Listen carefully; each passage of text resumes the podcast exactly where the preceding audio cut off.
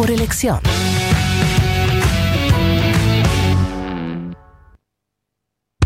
Corta con tanta crueldad. 1990. Futurock.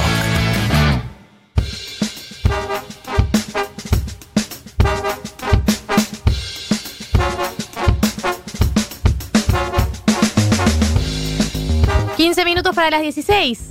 Ojo ahí, ojo ahí ese cálculo, ahí tiene sentido. 15 minutos para las 16, o sea, últimos 15 minutos de 1990, 22 grados 6, espera 15 minutos y arranca el día con esa temperatura que estabas esperando. Y para eso, para, para arrancar el día, porque el día arranca cuando termina 1990, eh, tenemos el dilema incómodo de esta semana. ¿No, Mechis? Mi papá se pone contento. te odio. No te preocupes, que hoy que hablamos con el papá de Galia podemos, podemos buscar algunas informaciones No reveló nada, no reveló nada raro. No, estuvo muy prudente. Pero ya la producción tiene el contacto del papá de Galia, Eso así que. Bueno, eh, en el dilema incómodo de hoy, eh, la idea es hablar un poquito de consentimiento, pero hablarlo desde una perspectiva distinta, creo yo, como lo que nos gusta hacer en este programa.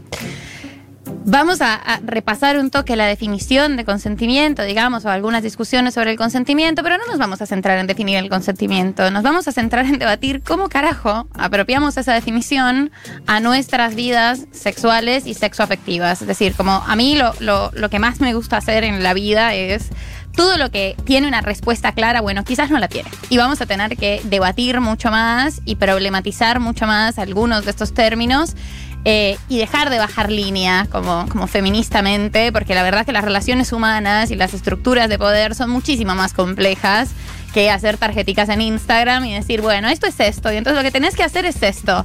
No es tan fácil, no es tan fácil y la verdad que estamos en un, momento de disputa súper tremendo también en nuestros propios vínculos, en nuestras relaciones, con este nuevo conocimiento y con estos nuevos debates, eh, pero también con nuestra propia experiencia. No, no es todo tan, tan teórico ni, ni tan cuadrado, ¿no? Entonces, como el repasito chiquito eh, para, para hacer sobre esto es, veníamos de, de una lógica sobre el consentimiento eh, que tenía que ver básicamente con que era cuando los varones... eh, cuando los, los- hombres proponen y, y las mujeres disponen, era como la frase, ¿no? Y toda una, una perspectiva en la que las mujeres siempre somos figuras pasivas y somos como figuras pasivas que administramos el deseo de los varones, que suele ser un deseo desbocado, eh, y decimos que sí o que no, eh, y, esa es nuestra, nuestra posición dentro de las relaciones sexuales, heteros y sexuales en este caso, porque estamos hablando de varones que encarnan esta figura de, de- de poder y que además, bueno, sí tienen como estructuralmente más poder y si tienen toda una, una condición simbólica que es un poco bastante más favorable que la de las mujeres identidades feminizadas. Eh, y después de eso, como después de todos estos debates sobre el consentimiento, de bueno, no es tan sencillo, llegamos a el, el consenso de los últimos años que es no es no. Eh, y el consentimiento se define y lo, lo definimos y lo trabajamos y lo hablamos a partir de que cuando te dicen que no, es no. Y hay, básicamente podríamos decir que estamos de acuerdo con esto. Pero a mí me gusta mucho un problema posterior a ese que es, primero, no siempre puedes decir que no, no es tan sencillo, no hay un lenguaje, no siempre estamos en la posición de decir que no, sobre todo las mujeres. Tengamos en cuenta que para nosotras hay otros riesgos y hay otros costos de decir que no en todos los ámbitos de la vida, pero sobre todo en el ámbito sexoafectivo y más si se trata de varones heterosexuales. Y esto no es culpa exclusivamente de los varones, es que a nosotras nos han aleccionado eh, durante toda nuestra vida con algunas cosas que podemos hacer y algunas cosas que no, y algunos castigos frente a eso. Entonces, la cantidad de polvos, de amigas y de situaciones en las que hemos estado nosotras y hemos escuchado de, bueno, yo no quería, pero ya estábamos ahí. Me dio cosa decirle porque no conozco mucho al chabón y hay como un medio cosa de ya estábamos ahí, no tuve un lenguaje para expresarme. Hay un medio cosa porque no lo conocía mucho y me dio cosa que si le decía que no se zarpara, entonces preferí como elegir un mal menor. Eh, y hay un medio cosa porque si le digo que no, por ahí no me llama más y yo lo quiero ver más a este chabón. Eso nos pasa, o sea, es así como, como no- nos sucede un montón esta situación. Eh, E incluso te diría, eh, con el feminismo ya en, en boga, sigue siendo cool, más cool tener sexo que no tenerlo. Incluso siendo feminista, es medio pacato Porque también parte de una, una oleada del discurso feminista es yo con mi cuerpo hago lo que quiero, entonces me garcho a quien quiero y tengo sexo con un montón de gente y no siento nada por nadie. En ningún momento hubo una oleada de eh, es cool salir y no tener sexo o salir y que no pase nada, qué sé yo. Es como que sigue siendo medio pacato. Sigue siendo medio pacato y además, o sea, la idea de esta columna es hablar así, con esa honestidad del barro y, de la calle. Eh, todas sabemos que podés decir que no cuando quieras, pero nos encontramos en esa situación y seguimos atravesando las mismas tensiones. Y con todo el feminismo que tenemos y todas las herramientas que tenemos, seguimos estando y enfrentándonos a que posiblemente eso tenga un costo, posiblemente no, pero ese potencial sí recae sobre nosotras. Entonces, como que no es tan sencillo como lo que quiero decir con esta columna que es no hay una definición taxativa. No es el no es no y listo, ¡pim! se resolvió, ya está. She did it. She ended She ended, she ended violencia sexual y she ended problemas con el consentimiento. No, porque incluso cuando se, cuando se dice que no hay otra cantidad de cosas que, que van por debajo, no siempre podemos decir que no, como en estos casos. Entonces surgió una definición eh, que nos congració durante un tiempo, pero que yo vengo a problematizarla y es el tema de, bueno, el consentimiento es cuando hay una coincidencia de los deseos, como una sincronía de los deseos. Y entonces ahí, claro, nosotros nos reconvencimos de listo, es esta, ¿no? Como, bueno, eh, hay consentimiento, yo quiero, tú quieres, los dos tenemos ganas. Eso no pasa nunca, o sea, no funciona así, no es sincronizar deseos sexuales, no es algo tan sencillo.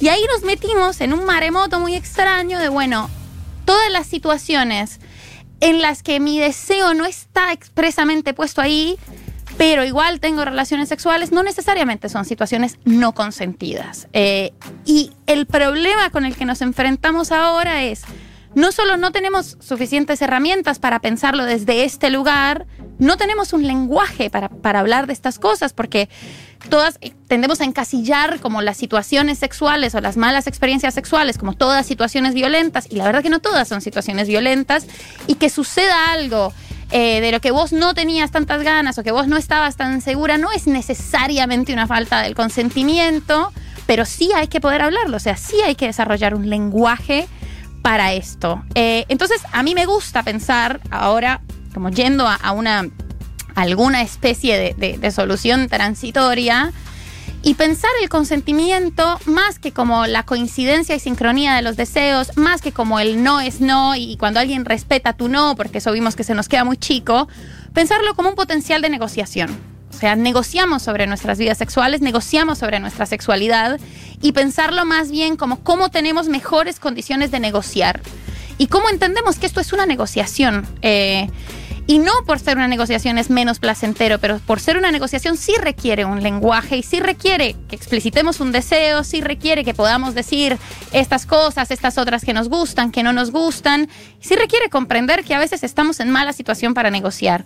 Eh, así que mi, mi, mi consejo de, de esta columna es, primero, hay que usar muchísimo más el lenguaje en el sexo, ya eso lo venimos hablando, pero expresamente por el consentimiento, pero además porque está muy bueno o podemos tratar de pensar por ahora en el consentimiento como cómo negociamos sobre nuestro deseo, sobre el deseo de la otra persona, sobre lo que nosotras queremos en este momento, sobre lo que queremos mañana y cuáles van a ser las palabras que vamos a usar para esa negociación. Y por último, entender o tener eh, de, de manifiesto que el consentimiento tiene que estar todo el tiempo en disputa y tiene que ser una definición en la que, con la que no nos podemos dormir en los laureles. O sea, cuando la definamos y pensemos que ya está definido, nos están metiendo un gol, nos están cagando. Porque yo recuerdo con esto, cuento una, una pequeña anécdota que yo pensé en un momento, hace un par de años, el she did it, she, she ended problemas del consentimiento, porque veníamos hablando con unas compañeras como toda una campaña para erotizar la pregunta, ¿no? Y la sobreverbalización de la sexualidad, y como súper convencidas de que esto era la posta. Y justo en eso hubo un caso de abuso eh, de un director de una revista de Guatemala, que era una revista feminista, y en el caso, el chabón todo el tiempo, como lo que relataban las víctimas, todo el tiempo les, les preguntaba eh, les repreguntaba, porque el chabón tenía el lenguaje, o sea, el chabón había aprendido nuestro lenguaje y el chabón todo el tiempo les preguntaba, ¿te puedo dar un beso? ¿Te puedo dar un beso? ¿Te puedo dar un beso? ¿Te puedo tocar? No sé qué. Pero él era el jefe. Muchas veces sus carreras dependían de él o era el jurado de los premios a los que iban estas chicas periodistas eh, y además estaban aisladas de su círculo Sí, de contención En viajes, donde estaban en solas. viajes, como todo eso. Pero el chabón les preguntaba, ¿no? Entonces ahí yo dije, "Mm, hay algo que quizás con esto no está tan resuelto y que no es suficiente, porque hay que pensar el consentimiento en el contexto. El contexto implica diferencias de poder, diferencias de jerarquía, que es algo que hemos hablado acá Con The Morning Show. con The Morning Show, eso no significa que haya que poner una, una, una definición taxativa, sino justamente considerar todos estos factores para la negociación y para eh, cuáles van a ser como nuestros lenguajes de negociación, cuáles son nuestras tensiones, cuáles son nuestros deseos, si ahora no tengo ganas, pero por ahí en un ratico me dan ganas, eso puede pasar, o sea, no, no, no siempre que queremos coger... eh, o no siempre que pasamos rico cogiendo empezamos súper calientes, así. te va pasando también, vas construyendo calentura eh, y te vas eh, ayornando al deseo de otro o viceversa. Entonces creo que tenerlo como algo muy dinámico que tenemos que estar todo el tiempo debatiendo y pensando me parece más copado que decir es esto. Para mí entra ahí eh, un tema que es que, más que nada en el ámbito sexual, sexoafectivo, las definiciones eh, taxativas nunca aplican, pero no aplican en ninguno de los términos, ni cuando, eh, ni en un tipo de relación, ni lo que es un estar en pareja, ni lo que es no estar en pareja, ni lo que es el consentimiento, ni lo que no es el consentimiento. Porque al fin y al cabo, cada interacción entre dos seres humanos es única y tiene sus características. Y cada característica y cada mundo y cada contexto es particular. No es lo mismo el mundo de un jefe y una empleada, no es lo mismo el mundo, o un jefe y un empleado, o una jefa y una empleada, no es lo mismo el mundo de un- dos amigos, no es lo mismo una persona que insiste de buena manera pero insiste, no es lo mismo. Y también una no tiene tan claro cuál es su deseo la mayor parte del tiempo. El deseo es eh, un mundo inentrañable, nadie entiende qué es lo que quiere, qué es lo que desea, está mezclado por un montón de otros factores, qué es lo que quiero, qué, qué es lo que quiero desear, qué es lo que deseo, qué es lo que me gustaría que se ¿Qué es lo que de afuera. debería desear? ¿Qué es lo que debería desear? Claro. ¿Qué es lo que me gustaría que se vea afuera de lo que yo deseo? ¿Qué es lo que una persona como yo debería desear? Eh, digo, está, está mezclado todo entre todo. Eh, para una no es claro. Y además, cada contexto es particular. Entonces, ninguna definición va a aplicar a todos por igual. No, no, no funciona la plaquita de Instagram con esto. Es mucho, es mucho, es más complejo. Tipo, hashtag es Hashtag es más complejo. complejo, Pero sí.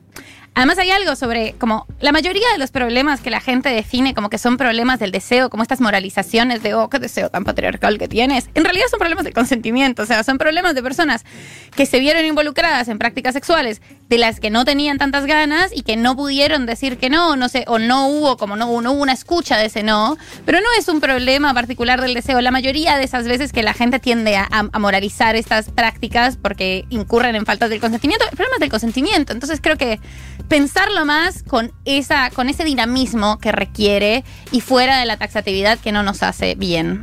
Y sumo otra cosa que es no relajarse. Para mí eso también es clave. El momento que vos crees, "Ah, lo tengo solucionado, yo ya sé lo que deseo, estoy empoderada, a mí nunca más me va a pasar una situación sin mi consentimiento. Todo eso, eh, no porque sea nuestra responsabilidad, obviamente, pero lo que yo digo es, una llega a un punto y más cuando esto, cuando formas parte del feminismo, fuiste a 25 encuentros nacionales de mujeres, tuviste 25 charlas con tus amigas, decís, yo ya está, yo ya sé que si no quiero no estoy, si quiero estoy. El momento que te relajaste y pensaste que lo tenés solucionado, entra para mí de nuevo el problema, porque cada persona que te insiste o que te invita, a- estoy hablando obviamente de todos estos casos que son grises, ¿no? Los casos claros donde no hay un consentimiento, donde hay una, un abuso, Claro. una violación, una violencia muy clara. Pero todos estos grises, cada vez que hay una persona que te invita a hacer algo que no querés, que te lo puede decir de buena manera, que lo que sea, el momento que vos te relajaste, eh, te olvidaste. Te olvidaste y, volviste a caer eh, en. Porque el contexto particular no te sonaba ningún otro contexto que hayas tenido en otro momento, entonces no pensás que ese caso aplica. Y, digo, entonces tampoco significa ir por la vida estando a la defensiva, pero sí preguntarse cada vez, vale la pena preguntarse cada vez, ¿qué es lo que quiero? Es muy difícil igual, porque uno no lo sabe en el resto de los ámbitos de la vida, digo, pero sí creo que, que no creerse como por encima o por fuera, o como esas cosas no me pasan a mí. No, y a es nosotras un paso. como, como feministas me parece que, que, que hay o siempre hay como una doble victimización y una doble, una doble culpa de, bueno, pensar esta situación, pensar el gris de esta situación, ¿no? No, no todo tiene una etiqueta tan clara y, permitirse eh, habitar ese gris y permitirse habitar la contradicción y pensar, bueno, con todo este feminismo, mira que todavía me como garrones y todavía estoy todo el tiempo pensando, y no quiero coger, pero quiero que me llame mañana. Entonces, como, te pasa, te pasa eso y no, no, es, no está bueno negarlo ni pensar que, lo superamos, sino problematizarlo y traerlo un poco más a, a estos diálogos, porque a todas nos están pasando estas cosas y charlarlo desde este registro un poco más dubitativo, pero también más humano. Bueno, esto ha sido el dilema incómodo de esta semana.